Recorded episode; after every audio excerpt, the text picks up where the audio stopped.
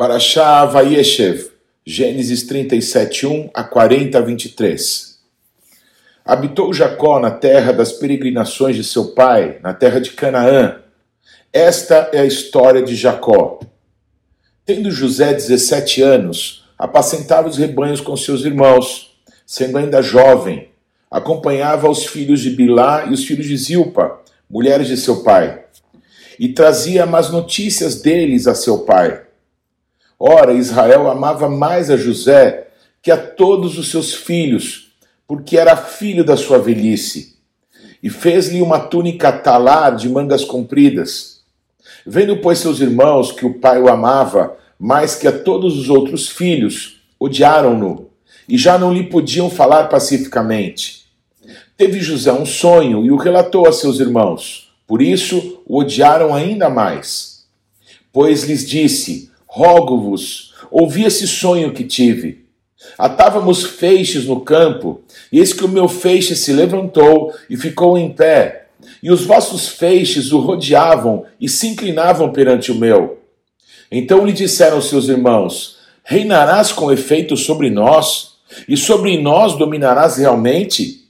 E com isso tanto mais o odiavam, por causa dos seus sonhos e de suas palavras.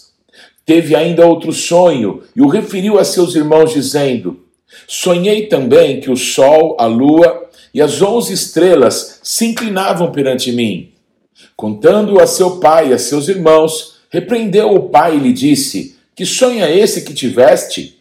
Acaso viremos eu e tua mãe e teus irmãos a inclinar-nos perante ti em terra?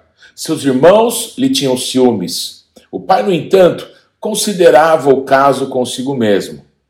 E como foram os irmãos apacentar o rebanho do pai em Siquém, perguntou Israel a José: Não apacentam teus irmãos o rebanho em Siquém?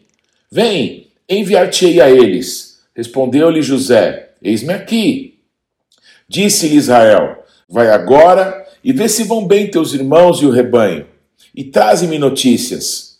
Assim o enviou do vale de Hebron e ele foi a Siquém.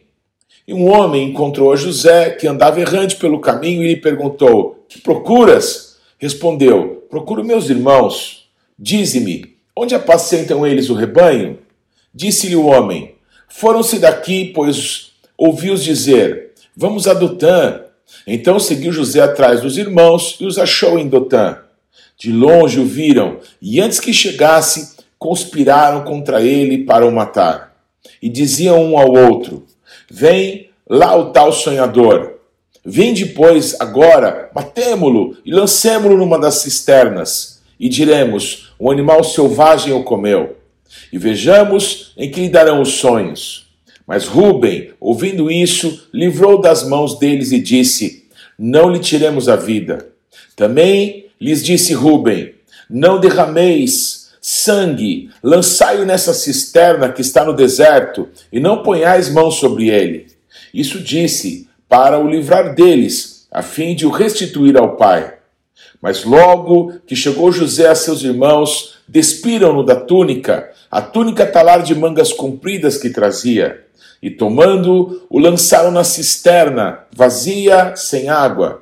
Ora, sentando-se para comer pão, olharam e viram que uma caravana de ismaelitas vinha de Gileade. Seus camelos traziam aromatas, bálsamo e mirra que levavam para o Egito. Então disse Judá a seus irmãos: De que nos aproveita matar o nosso irmão e esconder-lhe o sangue? Vinde, vendamo-lo aos ismaelitas, não ponhamos sobre ele a mão, pois é nosso irmão e nossa carne. Seus irmãos concordaram. E passando os mercadores midianitas, os irmãos de José o alçaram e o tiraram da cisterna e o venderam, por vinte ciclos de prata aos ismaelitas. Estes levaram José ao Egito. Tendo Ruben voltado à cisterna, eis que José não estava nela. Então rasgou as suas vestes. E voltando a seus irmãos, disse: Não está lá o menino. E eu para onde irei? Então tomaram a túnica de José, mataram um bode e a molharam no sangue. E enviaram a túnica a talar de mangas compridas. Fizeram-na levar a seu pai e lhe disseram: Achamos isso. Vê se é ou não a túnica de teu filho. Ele a reconheceu e disse: É a túnica de meu filho. Um animal selvagem terá comido. Certamente José foi despedaçado. Então Jacó rasgou as suas vestes e se cingiu de pano de saco e lamentou o filho por muitos dias. Levantaram-se todos os seus filhos e todas as suas filhas para o consolarem. Ele, porém, recusou ser consolado e disse: Chorando descerei a meu filho até a sepultura. E de fato chorou seu pai. Entre mentes, os midianitas venderam José no Egito a Potifar, oficial de Faraó, comandante da guarda. Aconteceu por esse tempo que Judá se apartou de seus irmãos e se hospedou na casa de uma adulamita chamada Ira. Ali viu Judá a filha de um cananeu chamado Sua. Ele a tomou por sua mulher e a possuiu. E ela concebeu e deu à luz um filho, e o pai lhe chamou Er. Tornou a conceber e deu à luz um filho. A este deu a mãe o nome de Onã. Continuou ainda e deu à luz outro filho, cujo nome foi Selá. Ele estava em Quesibe quando teve. Judá, pois, tomou a esposa para Er, o seu primogênito. O nome dela era Tamar. Er, porém, o primogênito de Judá, era perverso perante o Senhor, pelo que o Senhor o fez morrer. Então disse Judá a Onã: Possui a mulher de teu irmão, cumpre o levirato e suscita descendência a teu irmão. Sabia, porém, Onã que o filho não seria tido por seu, e todas as vezes que possuía a mulher de seu irmão, deixava o sêmen cair na terra, para não dar a descendência a seu irmão. Isso, porém, que fazia era mal perante o Senhor, pelo que também a este fez morrer. Então disse Judá a Tamar, sua nora: Permanece viúva em casa de teu pai, até que Selá, meu filho, venha ser homem. Pois disse: Para que não morra também esse como seus irmãos. Assim, Tamar se foi, passando a residir em casa de seu pai. No decorrer do tempo, morreu a filha de Suá, mulher de Judá, e consolado Judá subiu aos tosqueadores de suas ovelhas, em Tímina, ele e seu amigo Ira, o Adulamita. E o comunicaram a Tamar: Eis que o teu sogro sobe a Tímina para tosquear as ovelhas. Então ela despiu as vestes de sua viuvez e cobrindo-se com o véu, se disfarçou e se assentou à entrada de Enaim, no caminho de Tímina, pois via que Selá já era homem e ela não lhe fora dada por mulher. Vendo-a ajudar, teve-a por meretriz, pois ela havia coberto o rosto. Então se dirigiu a ela no caminho e lhe disse: Vem, deixa-me possuir-te, porque não sabia que era sua nora. Ela respondeu: Que me darás para coabitares comigo? Ele respondeu: Enviar-te-ei um cabrito do rebanho. Perguntou ela: Dar-me-ás penhor até que o mandes? Respondeu ele: Que penhor te darei? Ela disse: O teu selo, o teu cordão e o cajado que seguras. Ele, pois, lhes deu e a possuiu, e ela concebeu dele. Levantou-se ela e se foi. Tirou de sobre si o véu e tornou as vestes da sua viuvez Enviou Judá o cabrito por mão do Adulamita, seu amigo, para reaver o penhor da mão da mulher, porém não a encontrou. Então perguntou aos homens daquele lugar: Onde está a prostituta cultual que se achava junto ao caminho de Enaim? Responderam: Aqui não esteve meretriz nenhuma. Tendo voltado a Judá, disse: Não a encontrei. E também os homens do lugar me disseram: Aqui não esteve prostituta cultual nenhuma. Respondeu Judá: que ela o guarde para si, para que não nos tornemos em opróbrio. Mandei-lhe com efeito o cabrito, todavia não a achaste. Passados quase três meses, foi dito a Judá: Tamar, tua nora, adulterou, pois está grávida. Então disse Judá: Tirai-a fora, para que seja queimada. Então, tirando-a, mandou ela dizer a seu sogro: Do homem de quem são estas coisas eu concebi, e disse mais: Reconhece de quem este selo, e esse cordão, e esse cajado? Reconheceu Judá e disse: Mais justa é ela do que eu, porquanto não a dei a selar meu filho, e nunca mais a possuiu. E aconteceu que, estando ela para dar à luz, havia gêmeos no seu ventre. Ao nascerem, um pôs a mão fora, e a parteira, tomando-a, lhe atou um fio encarnado e disse: Este saiu primeiro. Mas recolhendo ele a mão, saiu o outro. E ela disse: Como rompeste saída? E lhe chamaram Pérez, Pérez. Depois lhe saiu um irmão, em cuja mão estava o fio encarnado, e lhe chamaram Zerá. José foi levado ao Egito e Potifar, oficial do Faraó, comandante da guarda egípcio, comprou dos ismaelitas que tinham levado para lá. O Senhor era com José, que veio a ser homem próspero, e estava na casa de seu senhor egípcio.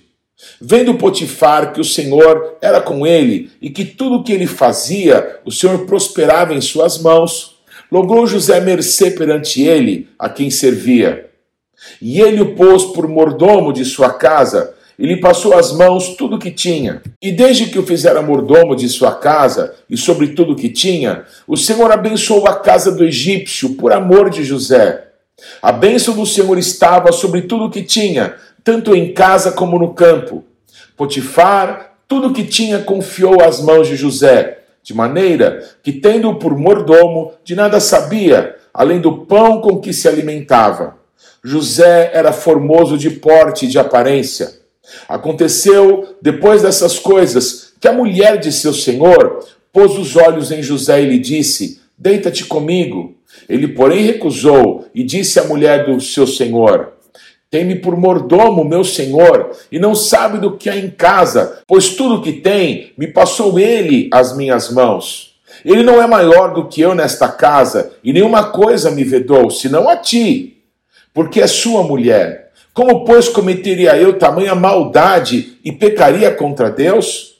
Falando ela a José todos os dias, e não lhe dando ele ouvidos, para se deitar com ela e estar com ela, sucedeu que certo dia veio ele à casa para atender aos negócios, e ninguém dos de casa se achava presente. Então ela o pegou pelas vestes e lhe disse: Deita-te comigo. Ele, porém, deixando as vestes nas mãos dela, saiu, fugindo para fora.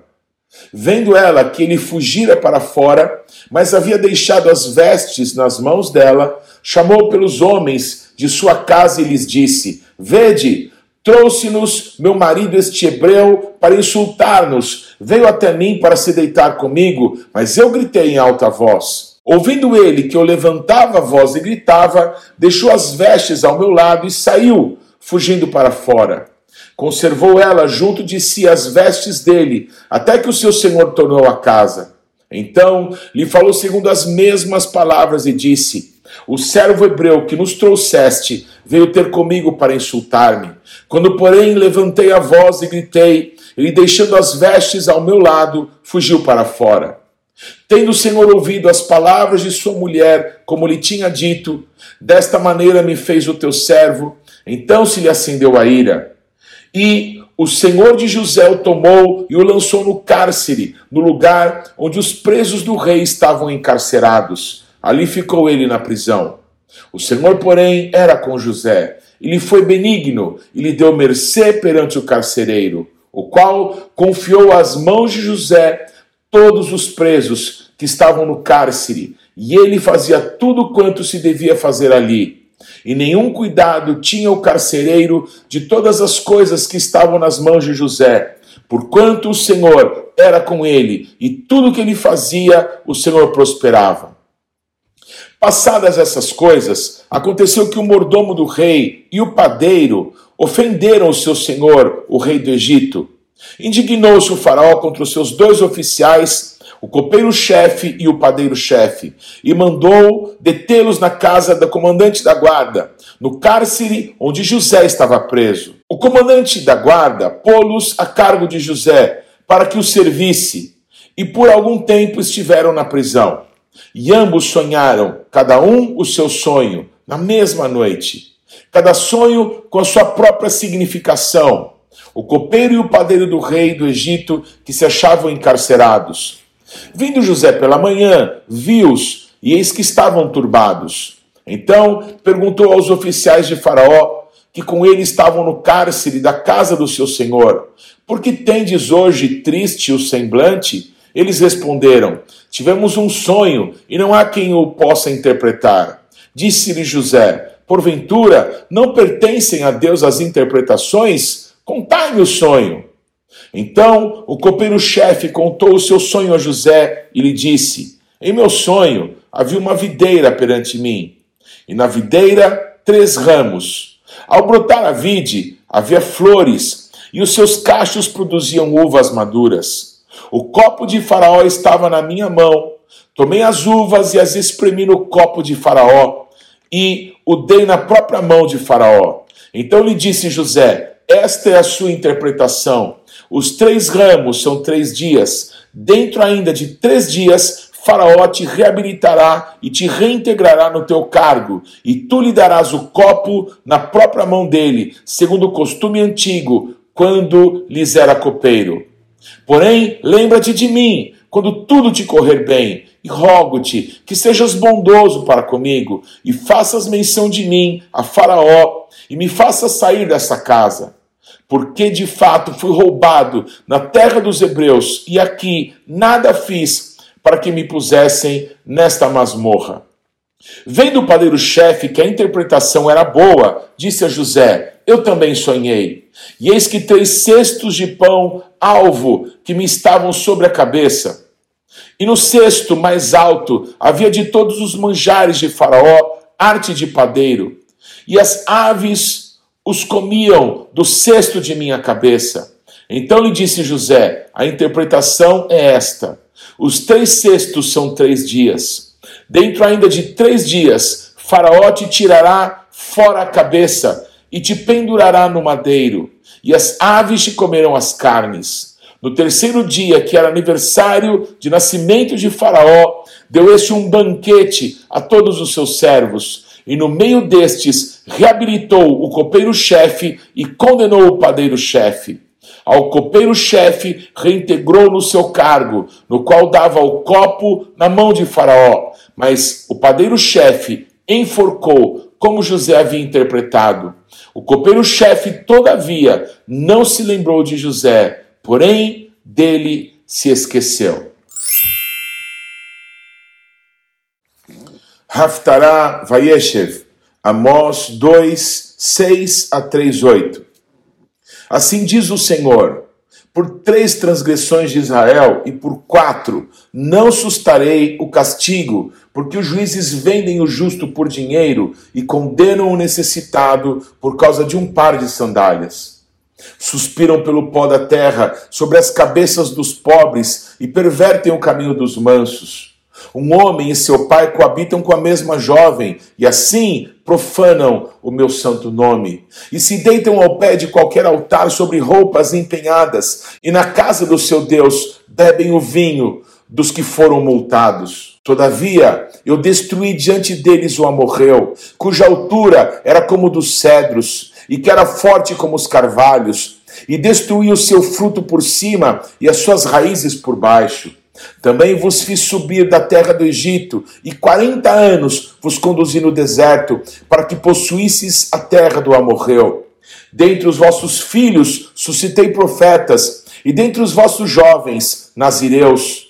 Não é isso assim, filhos de Israel? Diz o Senhor. Mas vós, aos nazireus, destes a beber vinho, e aos profetas ordenaste, dizendo: Não profetizeis Eis que farei oscilar a terra debaixo de vós, como oscila um carro carregado de feixes.